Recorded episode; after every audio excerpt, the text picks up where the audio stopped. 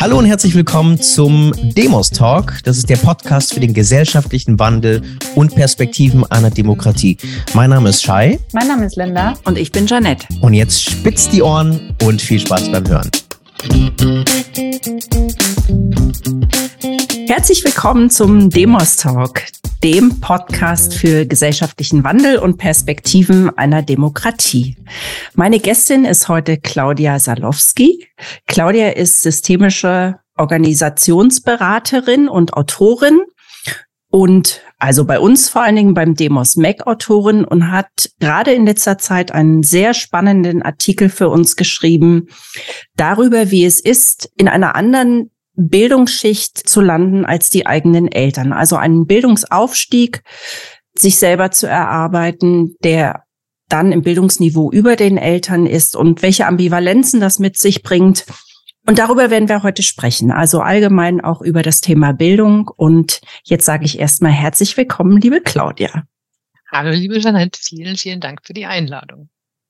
Ja, wir freuen uns sehr. Du hast eine sehr gehaltvolle und bunte Biografie. Du hast mir geschrieben, du bist in Marburg an der Lahn geboren, hast aber immer noch einen Koffer in Berlin, weil du zwischendurch auch in Berlin gewohnt hast und diese Stadt irgendwie nicht so richtig aufgeben willst. Wie kommt's? Also ich reise tatsächlich immer mit Koffer nach Berlin und habe ähm, da aber keine Homebase mehr, außer einer in, inneren sozusagen. Ich sage immer, ich bin Herzensberlinerin. Es hat mich mal äh, der Liebe wegen, das ist die äh, inoffizielle Geschichte, äh, nach Berlin verschlagen. Und das hatte sich aber relativ schnell erledigt und anderweitig entwickelt. Ähm, und äh, das führte dazu, dass ich dann mit einem Jahresmietvertrag und einer super tollen Wohnung im Prenzlauer Berg, Einraum Wohnung mit äh, Garten im Innenhof äh, da stand und eigentlich dann den Plan entwickelt habe, es war super, dann nutzt die Zeit in Berlin, wenn du so eine Woche im Monat hier bist, nutzt zum Schreiben.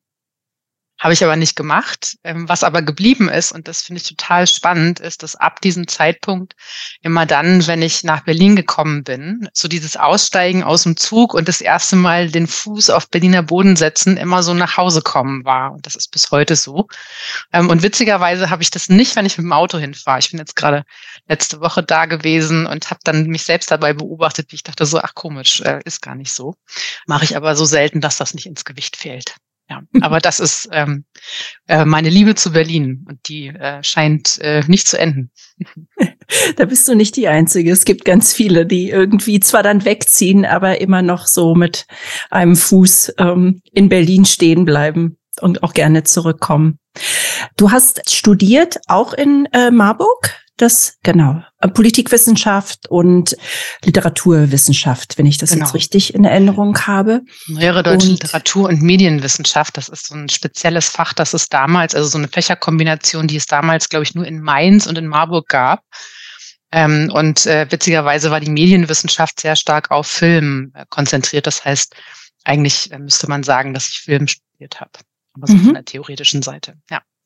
Und deine Eltern ähm, sind beide im öffentlichen Dienst gewesen. Dein Vater hat im öffentlichen Dienst gearbeitet, deine Mutter ähm, auch im öffentlichen Dienst gelernt, hat dann aber wegen der Kinder, du hast noch Geschwister, einen Bruder? Ich habe einen jüngeren Bruder, genau. Einen, einen jüngeren Bruder und hat dann praktisch aufgehört zu arbeiten für viele Jahre und dann erst später ähm, wieder angefangen. Genau, und öffentlicher Dienst, das vielleicht noch, äh, damit das nicht zu Irritationen führt, weil man manchmal mit öffentlichem Dienst ja so bestimmte Bilder äh, verbindet ähm, nicht gehobener Dienst im öffentlichen Dienst, sondern mein Vater hat technischer Zeichner gelernt und hat quasi so Flurbereinigungssachen gemacht auf einem Amt. Und äh, meine Mutter ist äh, in einem ganz ähnlichen Kontext äh, in, in ihrer Ausbildung gewesen, nämlich im Katasteramt ähm, und ist aber dann relativ schnell raus. Äh, als ich kam, hat sie noch stundenweise gearbeitet und als mein Bruder dann dreieinhalb Jahre später geboren worden ist, ist sie komplett rausgegangen für, ich glaube, 14 oder 15 Jahre. Ja, du schreibst ja in deinem Text, dass das für dich also bis heute mit einer großen Ambivalenz auch, auch verbunden ist, dieser, dieser Bildungsaufstieg, sich also praktisch vom Bildungsniveau her über die Eltern zu stellen, also mehr Wissen zu haben, wahrscheinlich auch im, im, im Alltäglichen mit, mit ganz anderen ähm, Dingen konfrontiert zu sein mit ganz an, mit einem ganz anderen Umfeld, also anderen Herausforderungen. Und vielleicht kannst du mal ein bisschen was darüber erzählen. Es ist auch tatsächlich sehr, sehr stark ähm, dieses Thema mit Sprache und mit Themen das Gefühl zu haben, nicht so richtig anschlussfähig zu sein. Also ich kann mich noch gut dran erinnern, dass insbesondere ähm, in der Zeit ähm, des Studiums ich so ein Bedürfnis ganz häufig hatte. Ich habe am Anfang noch zu Hause gewohnt. Wenn ich nach Hause kam, so ein bisschen was von den Themen zu erzählen, mit denen ich mich da so beschäftigt habe. Und das war so gar nicht anschlussfähig, weil das Kontexte waren, also sowohl in Politikwissenschaft auch, als auch ähm, im Bereich Literatur und Medien, die einfach so von den Lebensrealitäten meines gesamten Umfelds, also nicht nur meiner Eltern, sondern ähm, der gesamten Familie und aber auch eines Teils des Freundeskreises so komplett weg waren. Ähm, und ich eher so ein bisschen äh, mit, mit äh, Fragezeichen im Gesicht betrachtet worden bin. Ähm, was natürlich auch möglicherweise, zumindest bei mir ist das so, was damit zu tun hat, dass man sich äh, nicht so toll fühlt, wenn man äh, den Eindruck hat, ich kann da jetzt nichts zu beitragen. Also ähm, so eine Sache, die mir heute immer noch im Gedächtnis ist, dass ich dann irgendwann nach einigen Semestern äh, meine Magisterarbeit geschrieben habe ähm, in Politikwissenschaft, eigentlich über ein Thema, von dem ich dachte, dass es meinen Vater sehr interessieren würde, nämlich über die Regierungsbeteiligung der FPÖ in Österreich. Die liegt aber, glaube ich, also ich würde fast schwören, heute noch ungelesen und unangetastet auf dem Sideboard im Wohnzimmer meiner Eltern. So, also das sind so, das sind so Herausforderungen natürlich emotionaler Art auch, ne? Wenn du dich als Tochter versuchst irgendwie einzubringen und du aber merkst, die Themen unterscheiden sich ganz signifikant und kann mir vorstellen, dass es für die Seite meiner Eltern einfach auch total schwierig gewesen ist, das Gefühl zu haben, zumindest vermute ich das, ähm, da nicht so richtig mitreden zu können. Die äh, Rituale, die wir so aus der Schulzeit hatten, wir sind mittags nach Hause gekommen und dann wurde am Küchentisch erstmal drüber gesprochen, was wir, mein Bruder und ich, den Tag über so erlebt hatten. Das funktionierte nicht mehr. Ähm, und mein Bruder hat eine Ausbildung gemacht als Kfz-Mechaniker, ist dann später Meister geworden. Das waren eher anschlussfähige Themen. Ne? Oder war was was Ordentliches, was Praktisches. Ähm, und das meine ich gar nicht respektierlich. Ähm, ich habe das tatsächlich in vielen Kontexten, also auch im Freundeskreis oder ähm, wenn ich in Partnerschaften war, dann ähm, ich kann mich gut erinnern, äh, teilweise Elterngeneration dann auch so, also so ein bisschen skeptisch auf mich geschaut hat im Sinne von, und den Satz habe ich tatsächlich öfter gehört, wieso hast du nichts Vernünftiges gelernt? Mhm. Ja, kann ich dir zustimmen, das kenne ich auch. Also ich habe da eine ähnliche Vergangenheit. Also ich ähm, bin ja mit meiner, also überwiegend dann mit meiner Mutter zusammengelebt und meine Mutter hat auch also kein Abitur gemacht, hat eine ganz normale ähm, Ausbildung gemacht und ich hatte immer den Eindruck, dass das auch so eine gewisse Scham dann war, also selber nicht so den Weg gegangen zu sein und dann natürlich auch mh, hm, sich dafür in, in irgendeiner Form dann auch immer rechtfertigen zu müssen. So nach dem Motto, also ich konnte ja nicht und damals war das nicht so und aber du kannst ja jetzt und ja, da schwang dann auch immer so ein bisschen so eine Angst mit äh, nicht mithalten zu können, aber aber auf der anderen Seite dann dann schon, also so, so, so schambehaftet und auch so ein bisschen angstbehaftet und manchmal auch mit mit großen Augen irgendwie so staunend, so nach dem Motto, also womit befasst du dich denn jetzt? Ne? Ja. Also ich kenne so Doppelbotschaften auch ganz ja. intensiv ähm, von meinem Vater beispielsweise. Ähm, und interessant ist, dass wenn ich das heute ins Gespräch bringe, dass das überhaupt nicht mehr anschlussfähig ist. Also ähm, dass sozusagen Geschichte da ganz anders erinnert wird von meinen Eltern und auch nochmal unterschiedlich zwischen meinem Vater und meiner Mutter und von mir. Ne? Also ich erzähle eine ganz andere Geschichte ähm, als meine Mutter beispielsweise über diese Zeit. Ähm, haben wir gerade neulich wieder das Thema gehabt so, warum eigentlich aufs Gymnasium, warum eigentlich Abitur machen? Und meine Erinnerung ist, dass das nie in Frage war und das für mich irgendwie so im, in meinem Innenverhältnis sozusagen total klar war, ich kann da nicht Nein zu sagen. Also das mhm. ist keine Option, das nicht zu machen, ja. ähm, weil ähm, tatsächlich, also ähnlich wie du das erzählst, so im Sinne von, naja, ich durfte ja nicht. Das ist äh, sehr stark bei meinem Vater ein, ein Motiv gewesen. Das ging finanziell nicht. Er hätte gerne studiert ähm, und ich habe so sehr stark das Signal irgendwie bekommen, äh, das musst du jetzt machen. Ne? Hm. Das hat er vielleicht nie wortwörtlich so gesagt, aber das ist, was ich sehr stark gehört und ähm, gespürt habe. Und also um das vielleicht noch anzuschließen an dieses ähm, nach innen in der Familie das Gefühl zu haben, nicht so richtig mehr in Kommunikation zu sein. Plötzlich sind die Themen andere, die Sprache wird eine andere. Das Gleiche ist natürlich auf der anderen Seite so im universitären Kontext der Fall gewesen. Ne? Wenn ich da ähm, in irgendeiner Veranstaltung gesessen habe, wenn ich mich mit den Leuten unterhalten habe, dann habe ich immer, das beschreibe ich im Text ja auch so ein bisschen, ähm, habe ich immer so das Gefühl gehabt, ich muss jetzt eine Sprache sprechen, die ich eigentlich noch gar nicht beherrsche. Und ich muss gucken nach allen Seiten, dass ich mich absichere, um nicht total dumm dazustehen. Also es ist immer so dieses Gefühl, eigentlich gehöre ich hier gar nicht her, klassisches Imposter-Syndrom und irgendwann werden sie merken, dass ich das eigentlich gar nicht kann und eigentlich gar nicht verdient habe. Und das ist sowas, was sich einfach total durch die Biografie zieht. Mhm. Ähm, und was auch echt ähm, ein riesen Stressfaktor ist. also das kostet ja einfach Ressourcen. Ne? Das kommt noch hinzu, ne? Und äh, hinzu, sich immer ja. wieder auch Strategien zu überlegen, wie man das kompensieren kann. Genau. Ja, das ähm, lass uns mal nach hinten schieben. Also darüber äh, würde ich später gerne noch mal mit dir sprechen. Ähm, zuerst vielleicht noch mal. Also die Statistik sagt uns ja auch, dass natürlich die Eltern äh, oder die ähm, Bildung der Eltern die Schulwahl der, der, der Kinder ganz stark beeinflusst. Ne? Ich habe hier eine ähm, Statistik von 215. Da haben also gerade mal 14 Prozent ähm, der Kinder von, von ähm, aus Elternhäusern mit einer niedrigen Bildung sind aufs Gymnasium gegangen, während bei den ähm, Eltern mit der höheren Bildung, also in, in, den Familien waren es 61 Prozent. Also das ist schon wirklich ein ganz gravierender Unterschied.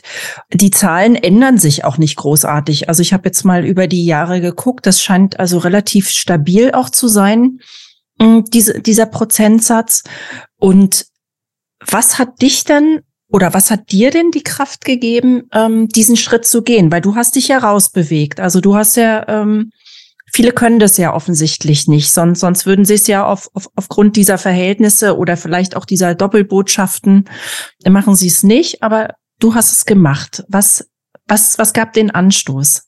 Das ist insofern eine total interessante Frage, als ich gerade während du sie gestellt hast, während du sie formuliert hast, so drüber nachgedacht habe, was davon ist eigentlich wirklich meine Entscheidung und meine Leistung in Anführungszeichen und was ist, ich weiß nicht, ob es äh, ein guter Begriff ist, aber was ist auch irgendwie Fügung oder glücklicher Zufall oder so.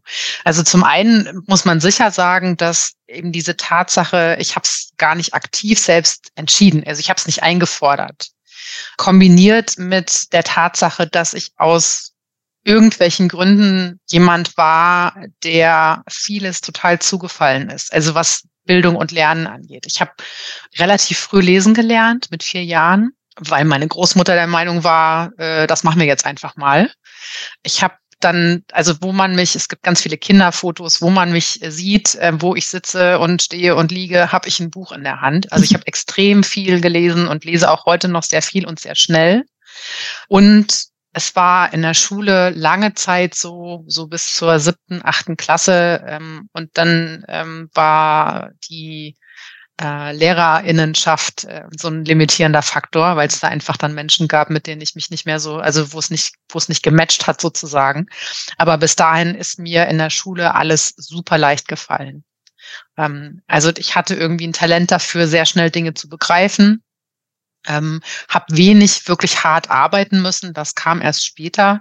Und ich glaube, das führte dazu, dass es sicherlich in der Grundschule schon, ähm, also meine Klassenlehrerin beispielsweise hat sich in der Grundschule schon dafür ausgesprochen, sehr früh, wohin so ein Weg gehen sollte aus ihrer Sicht. Und dass ähm, so diese Idee Gesamtschule, ich weiß gar nicht, ob das damals schon so hieß, aber vom Konzept her, ähm, dass sie das äh, für überhaupt nicht hilfreich und überhaupt nicht förderlich hält. Und ähm, also hat sehr dafür argumentiert, dass ich aufs Gymnasium gehen soll. Ich weiß noch, auch das schreibe ich im Text, so in dem ersten Zeugnis ähm, in, der, in der Grundschule steht, dass ich einen überdurchschnittlich äh, großen Wortschatz hatte für mein Alter, ähm, was sicherlich mit dem Lesen zusammenhängt. Ich glaube, das ist so ein ganz wesentlicher Faktor, ja. dass es Menschen gibt, die einfach das Talent erkennen Total. oder oder oder die die Fähigkeiten erkennen und die dann wirklich ähm, dahinterher sind, also die Kinder dann dann dementsprechend auch zu fördern. Ne? Bei, bei mir war es ja so, ich bin ja in der ehemaligen DDR aufgewachsen also das kann man jetzt gutheißen oder nicht. Gab es ja von, von Anfang an ein sehr gut funktionierendes Auswahlsystem. Also die ähm, bei uns war es ja nicht so, dass man sich jetzt ähm, direkt aussuchen konnte irgendwann, ich will aufs Gymnasium, also gehe ich, sondern es durften ja eigentlich aus den Klassen maximal immer zwei Leute ähm, dann aufs Gymnasium kommen, beziehungsweise dann auf die, bei uns ist es ja die erweiterte Oberschule. Also elfte und zwölfte Klasse war das dann. Und ich hatte eben auch, also genauso wie du, ich bei mir fiel halt auf, dass mir das Lernen sehr leicht fällt. Und dann gab es schon damals in der zweiten Klasse so eine Art Auswahlverfahren. Das heißt, also es wurden die SchülerInnen rausgesucht, die entweder sportlich waren oder eben durch gute Leistungen in irgendeiner Form geglänzt haben. Und die schickte man dann auf ähm, Sonderschulen. Es gab ja also ähm, Förderschulen sozusagen für Sprach, also Sprachschulen, dann Sportschulen. Und ich sollte eigentlich, das ist sehr interessant, ich sollte auf eine Sportschule kommen als Schwimmerin. Und dann haben meine Eltern gesagt, nee, wir wollen, wir, dem wollen wir ähm, sie nicht aussetzen, dass sie dann irgendwann ähm, gedopt mit einem breiten Kreuz nach Hause kommt. Also das war ja damals schon klar, dass ja. das im, im DDR-Sport häufig so lief. Und dann war die Alternative, war dann eine Sprachschule. Ich bin dann also auf eine Russischschule gekommen und aus unserer Klasse sind dann auch deutlich mehr ähm, SchülerInnen dann später auf die erweiterte Oberschule gekommen. Also das war dann so ein relativ vorgezeichneter Weg. Das, was du beschreibst, so dass das natürlich auch, auch immer Kraft gekostet hat, ähm, das kann ich gut nachvollziehen. Und dass es dann immer Menschen braucht, also Lehrkräfte, LehrerInnen, ähm, die dann zur Seite stehen und, und, und sagen, komm, also du, du hast es drauf, du machst es, geh mal diesen Weg. Und man muss ja auch festhalten, also ähm, wo du das gerade sagst, so mit den Unterschieden, ne? Sprachen auf der einen Seite, Sport auf der anderen Seite, das erinnert mich so ein bisschen daran, dass wenn ich ans Gymnasium zurückdenke, es natürlich auch Zuschreibungen gab, was ist unter den Freundinnen so als cool definiert worden und was war irgendwie total streberhaft und eigentlich ätzend und abzulehnen. Das ist so ein, so ein erster, so eine erste Phase gewesen, ähm, die mich unglaublich viel Kraft und Ressourcen gekostet hat, weil wenn dir vieles zufällt, was Lernen angeht, also nicht aufgrund von einer, von einer äh, wirtschaftlichen Situation oder so, ne, so meine ich das nicht, sondern wenn du halt jemand bist, die relativ leicht lernt und ähm, die deswegen auch wenig Ressourceneinsatz im Zweifelsfall braucht, um dann irgendwie eine gute Note zu schreiben. Also ich kann mich erinnern, dass mein, mein Tutor im Leistungskurs Gemeinschaftskunde immer super genervt war, weil ich in der Hälfte der Zeit abgegeben habe und trotzdem doppelt so viel geschrieben habe wie alle anderen. Ähm, mhm. So, das, der hat das immer mit einem Augenzwinkern gemacht, aber das führt natürlich dazu, dass du so in der Peer Group, wie man heute sagen würde, natürlich andere Wege finden musst, dann nicht gedisst zu werden, ne? weil das ist ja. uncool. Also so ein Sportass zu sein, ist natürlich viel cooler, als äh, irgendwie relativ einfach mit irgendwelchen Klausuren äh, zurechtzukommen. Ich glaube, das, was da so, ein, so eine Strategie war, war, dass ich zum einen tatsächlich meine Empathie gut gebrauchen konnte. Also ich bin mit irgendwie allen, die in meinem Jahrgang waren, mehr oder weniger gut zurechtgekommen, was ich mhm. total interessant finde, weil es ja häufig so eine so eine sehr dezidierte Klickenbildung gibt, ne, bei Menschen. Ja. ja. Ähm, das war bei mir sehr breit aufgestellt. Und ich habe natürlich immer auch versucht, so ein bisschen die Hilfsbereitschaft dann nach vorne zu stellen. Vielleicht gar nicht als bewusste Strategie, aber von mir konnte man immer total gut abschreiben.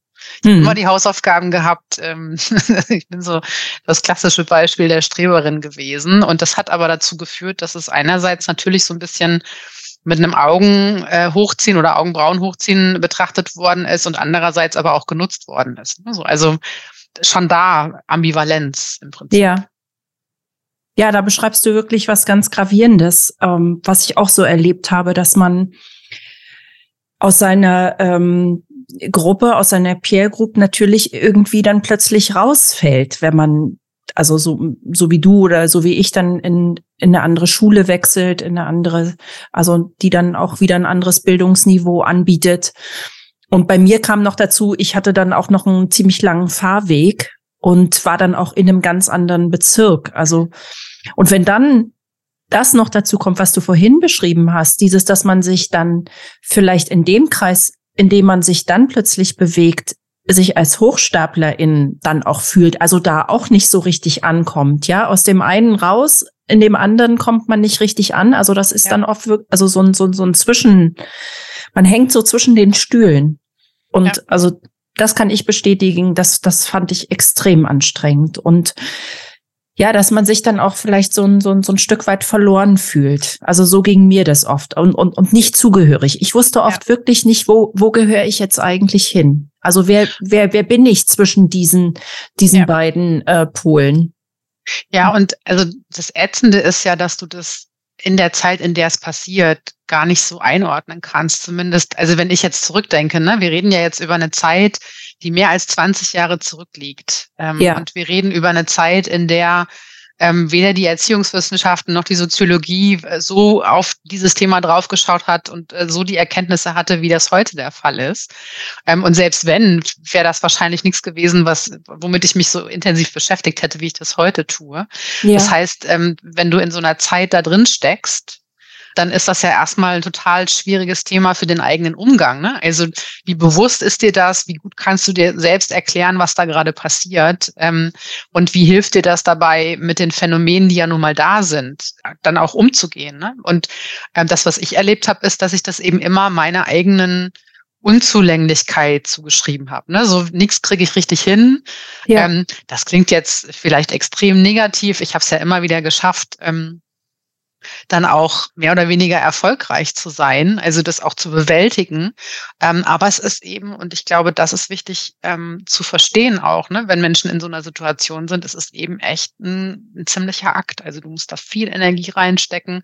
Ähm, und ich kann auch jeden und jede verstehen, die sagt, habe ich keinen Bock drauf, mir so einen Stress damit zu machen. Ähm, Bleibe ich lieber in dem Kontext, ähm, der sozusagen für mich äh, vorprogrammiert wäre, wenn ich, äh, ne, wenn du die Studie nochmal nimmst.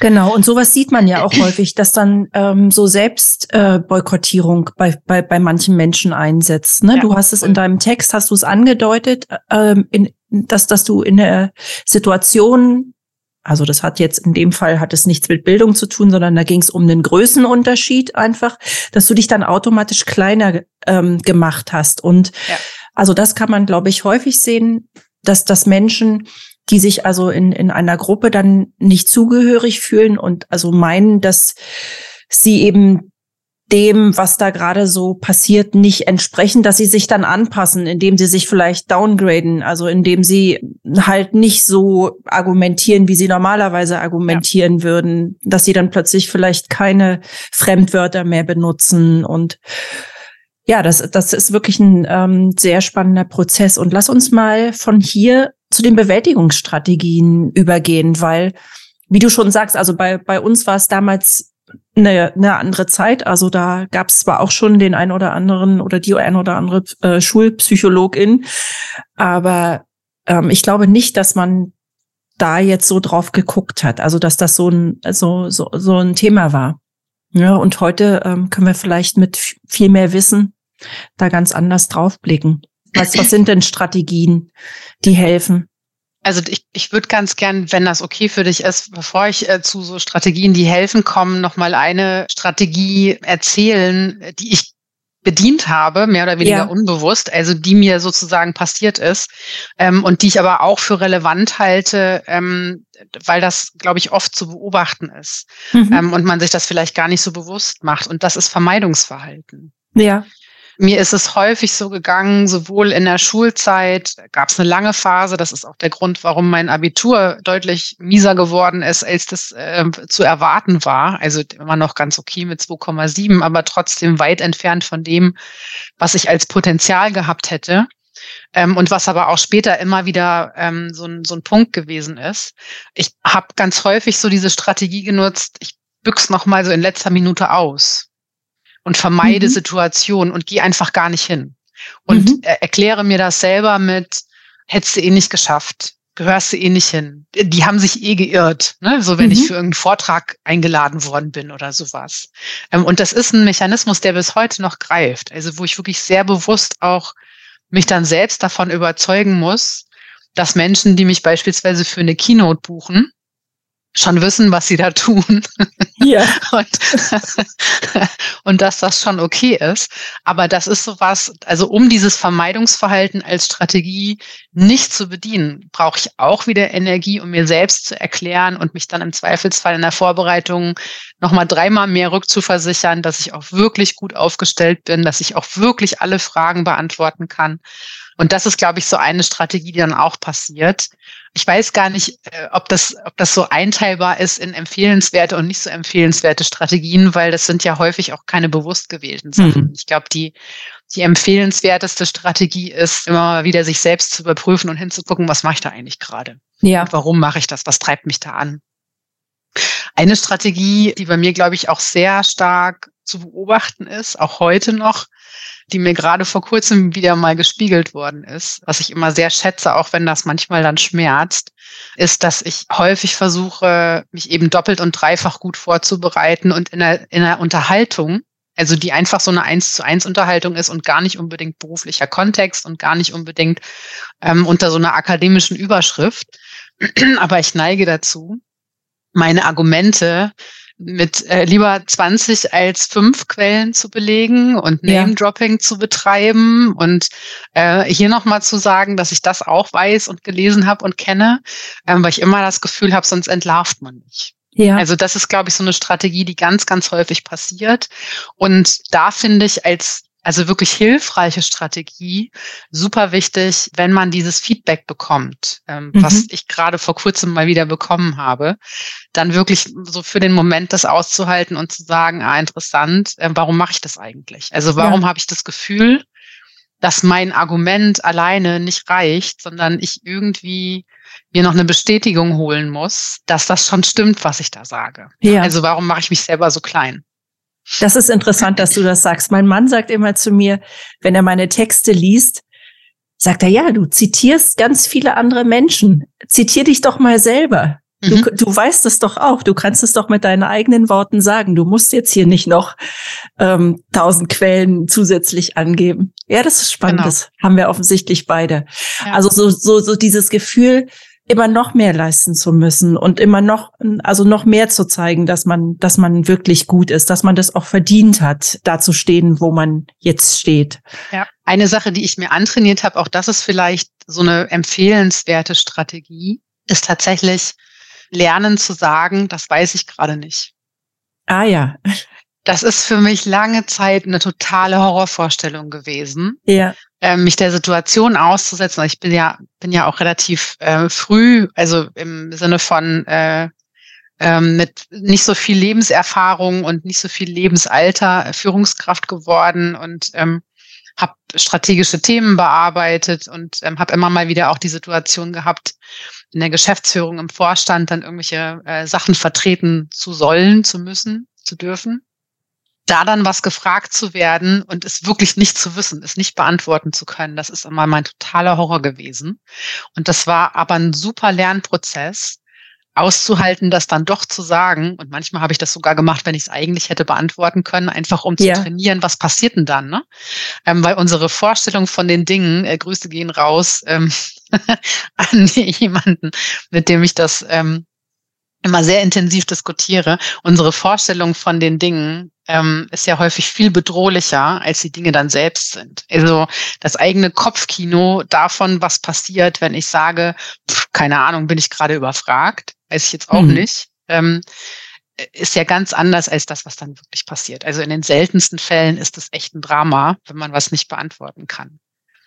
Ja, das ist ja auch ein, sage ich mal, ein Zeichen unserer oder ein Symptom unserer Zeit, ne, dass äh, man auf alles irgendwie eine Antwort haben soll oder auf alles ähm, dann Antworten gegeben werden. Das fand ich sehr schön. Ähm, Im Zuge der ähm, Corona-Debatten äh, gab es, glaube ich, auch mal einen ähm, Post von Christian Drosten, der also auch äh, irgendwie in, in gesagt hat, also das kann er jetzt nicht beantworten, das wäre jetzt ja. nicht sein, es wäre nicht sein Feld. Sehr charmant finde ich da übrigens, ähm, vielleicht, äh, also wenn man, wenn man hier in diesem Podcast äh, Podcast-Dropping machen darf. es gibt ja den Podcast von der Zeit, alles gesagt, ähm, und äh, der geht ja manchmal über sehr, sehr lange Zeit, über viele Stunden. Und dann gibt es manchmal auch Fragen, die in dem Kontext gerade im Raum nicht beantwortet werden können. Und äh, die beiden Hosts, Christoph Arment und Jochen Wegner, sagen dann immer, wir googeln hier ja nicht. Also ja. wir müssen jetzt aushalten, wenn wir es alle nicht wissen, dann ist es halt jetzt gerade so und dann gehen wir weiter zum nächsten. Und das finde ich so eine sehr charmante Art und Weise, damit umzugehen, weil das Gespräch geht ja trotzdem weiter. Also in Absolut. den seltensten Fällen ist das äh, so ein totaler Kommunikationskiller, weil niemand mehr weiß, wie es jetzt weitergehen soll. Und also ich fand für mich tatsächlich einen total coolen Lerneffekt zu bemerken, niemand reißt mir den Kopf ab, niemand hält mich jetzt für komplett inkompetent und hm. niemand mag mich nicht mehr, weil ich gesagt habe, weiß ich jetzt auch nicht. Hm. Was denkst du? Also äh, es ist zu we also ich denke auch, es ist zu wenig Thema oder oder wird zu wenig thematisiert. Was sagst du? Also dass man die Kinder mehr unterstützt oder oder mehr Angebote für solche Kinder macht oder überhaupt einfach mehr darauf hinweist? Also ähm, jetzt machen wir natürlich am Ende nochmal so ein riesen, riesen Thema auf, weil ich einfach glaube, dass generell ähm, in der Gesellschaft zu wenig über unterschiedliche, unterschiedliche Lebenswirklichkeiten gesprochen wird. Viele Menschen ähm, gar nicht wissen, wie sehr sich Lebenswirklichkeiten unterscheiden können, weil sie sich vielleicht auch gar nicht dafür interessieren, weil es nicht nahe liegt, weil es, weil es nicht ähm, im direkten Umfeld stattfindet. Und es gibt immer so, so extreme Zuschreibungen. Also wenn wir beispielsweise, ich habe ja auch einen Text geschrieben über Armut und Prekarität. Mhm. Und wenn diese Stichworte im Raum sind, dann finde ich ersch erschreckend interessant, dass häufig die Bilder in den Köpfen eben auf extremen Darstellungen gehen. Ne? Also ja. auch welche, welche Bilder werden ähm, zum Illustrieren von Texten beispielsweise verwendet oder ähm, was glaubt man, was da interessant ist ähm, für äh, Leserinnen und Leser. Ähm, und häufig haben wir gar nicht so auf dem Schirm, dass es da ja massive Unterschiede gibt. Also nicht, nicht alle, die sozusagen in Armut oder Prekarität leben, also Prekarität im Sinne von ähm, oberhalb der Armutsgrenze, äh, sind ja so in einen Topf zu werfen. Das sind immer ja. noch unterschiedliche Lebensrealitäten. Und das Gleiche gilt natürlich auch für das Thema Förderung, für das Thema unterschiedliche Bildungsniveaus und äh, mit welchen Herausforderungen haben sowohl Kinder als auch ähm, Familien, Erziehungspersonen äh, zu kämpfen an der Stelle. Also ich glaube, da wird zu sehr holzschnittartig drüber geredet, wenn drüber geredet wird. Das ist so mein persönliches Empfinden. Ich glaube, da braucht es mehr Differenzierung und auch, mhm. also im, im Journalismus, glaube ich, auch nochmal einiges zu tun äh, in Sachen differenzierter Berichterstattung. So, also nicht alles, ähm, nicht alles ist äh, das gleiche Phänomen. Ähm, und natürlich äh, super wichtig, äh, da zu gucken, wie, wie geht Unterstützung und wie kriegt man auch wie kriegt man auch so aus den Köpfen raus, das, was wir vorhin so ein bisschen hatten, so Zuschreibungen auch von Kindern und Jugendlichen, was ist eigentlich cool und was ist uncool? Ja. Ne, also ähm, Lernen und sich weiterentwickeln ist ja häufig während der Schulzeit was, was als total uncool wahrgenommen wird. Man muss in die Schule, hm. man muss Hausaufgaben machen und so. Ähm, und das ist ja eher so ein, so ein Mangelempfinden oder so, ein, so eine Limitierung. Ne? Also die ja. häufig aber auch von, von ähm, älteren, ähm, den Jüngeren weitergegeben wird, so im Sinne von, also sei froh, solange du noch nicht in die Schule musst äh, weil ja, da wird's ernst. Ne? Das Dann kommt ja der also Ernst, total, der Ernst des Lebens. Das ist ja so eine an. total bescheuerte Zuschreibung ja. einfach. Und ich glaube, die Killt macht halt ganz viel, ne? Neugier. Ne? ja. So und das wäre, glaube ich, so schön, wenn ähm, wenn Bildung und Lernen und Wissen nicht mehr so ich weiß nicht, als exklusiv und als was, was vorbehalten ist und ähm, mhm. was, was äh, hart erarbeitet werden muss oder so ähm, betrachtet wird. Und also ähm, Bildungssystem ist, glaube ich, auch nochmal ein Thema für das ist ein großes Extra-Thema, ja. für eine separate Unterhaltung, die wahrscheinlich äh, noch ein bisschen länger dauern könnte. Ähm, also ich glaube, da ist einfach ganz viel auch in der Frage, ähm, wie, wie unterstütze ich da auch emotional? Ne? Also was ist eigentlich, ähm, was ist cool und was wird gefördert und was wird auch mit Anerkennung belegt? Ja. Ähm, und also um, um so einen kurzen Aspekt äh, mit reinzunehmen, ich glaube einfach Teil des Problems ist, dass äh, sehr stark anerkannt wird, wenn jemand ein System kapiert ähm, und so und so Wissensbulimie betreibt. Ne? So ich mhm. schaufel mir ganz viel Wissen drauf und lerne das halt irgendwie auf den Punkt dann wieder rauszukotzen. Ja. Ich, ich lerne wirklich was äh, gar nicht so viel zu tun oder ich finde einen Weg ähm, in eine andere Bildungsgeschichte zu kommen für mich. Ja, so. ja, ich finde, ähm, es gibt ja auch einen Unterschied zwischen Wissensaneignung und Begreifen. Ich finde dieses Wort Begreifen so unglaublich ja. schön. Ja, ja weil das nochmal ähm, so bildhaft zeigt, worum es eigentlich geht. Ne? Also verinnerlichen, begreifen ähm, ist was anderes als, so wie du sagst, diese ähm, Wissensbulimie. Also mir das einfach irgendwie bis zum Get-No reinzuschaufeln um dann auf den Punkt ähm, das zu wissen und dann aber auch gleich wieder irgendwie zu vergessen. Ja, also was ich ja. begriffen habe und was ich verinnerlicht habe, das, das bleibt eben auch. Das ist dann was, was ich, was ich dann häufig auch fürs Leben habe. Ne? Und also da ist natürlich auch, finde ich, eine ganz starke Brücke so zum Thema Demokratie. Ja. Und zum Thema Demokratie stärken, weil wenn ich bestimmte Mechanismen begreife, wenn ich das, was ich vielleicht im Sozialkundeunterricht, im Geschichtsunterricht, im sonstigen Unterricht, was ich gelernt habe ähm, in der Schule, wenn ich das umsetzen kann in ah, mhm, ich mache den Transfer, ne? So ich begreife ja. die Situation, äh, die sich gerade heute mir darstellt und kann das, was ich mal ursprünglich gelernt habe, ähm, in der Schule vielleicht oder im Studium, darauf anwenden. Und das, es macht einen Mehrwert ähm, für die Situation, für die Bewertung der Situation dann ähm, haben wir doch was, was ganz viel mit, mit Demokratieverständnis auch zu tun hat. Und Absolut. ich glaube, da äh, haben wir noch auch eine riesen Herausforderung als Gesellschaft. Genau, und dann zusätzlich das, was du vorhin auch, auch meintest, also den, den Blick auf die Vielfalt auch zu richten, also auf die unterschiedlichen Geschichten und die Geschichten eben auch zu erzählen. Du hast ja auch in deinem Text ähm, geschrieben, dass es dir auch gar nicht so leicht gefallen ist, darüber A zu schreiben und, und, und eben auch zu sprechen, weil es ist ja auch ein sehr persönliches Thema, ne? Und also damit geht man ja jetzt eigentlich nicht so im Normalfall hausieren, sage ich. Das also, Risiko, ja. Man, man, man will ja das Risiko auch, auch nicht eingehen, ähm, dass man in, dann als, ja, als schwach angesehen wird oder als nicht richtig. Also so wie man sich praktisch ja selbst oft fühlt, das will man ja eigentlich dann auch nicht so zeigen. Ne? Insofern bin ich dir sehr, sehr dankbar, dass du uns deine Geschichte erzählt hast und dass wir jetzt damit auch noch einen Podcast gestalten konnten. Und ich würde dir jetzt sozusagen nochmal das Wort übergeben und wenn du noch was ergänzen möchtest, noch was sagen möchtest zum Abschluss, dann gehört ja, äh, jetzt nochmal dir. Danke dir. Ähm, tatsächlich ähm, ging mir gerade nochmal durch den Kopf, dass ein Risiko auch ist, wenn ich so eine Geschichte erzähle oder alle anderen ihre eigene Geschichte erzählen, dass natürlich immer auch so ein bisschen gehört werden kann, dass das eine Wertung ist und auch vielleicht eine Abwertung.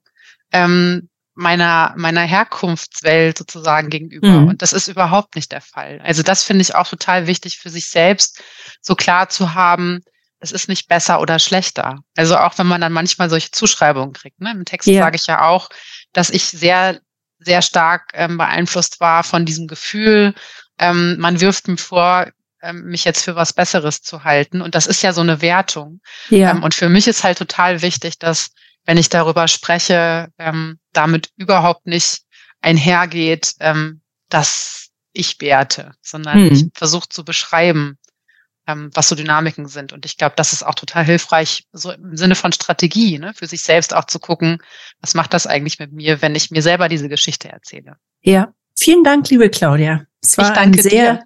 schönes und sehr interessantes Gespräch mit dir und dann wünsche ich dir alles Liebe und ja, wir lesen uns wieder im Demos Mac, würde ich mal sagen. Ne? Unbedingt. Danke dir.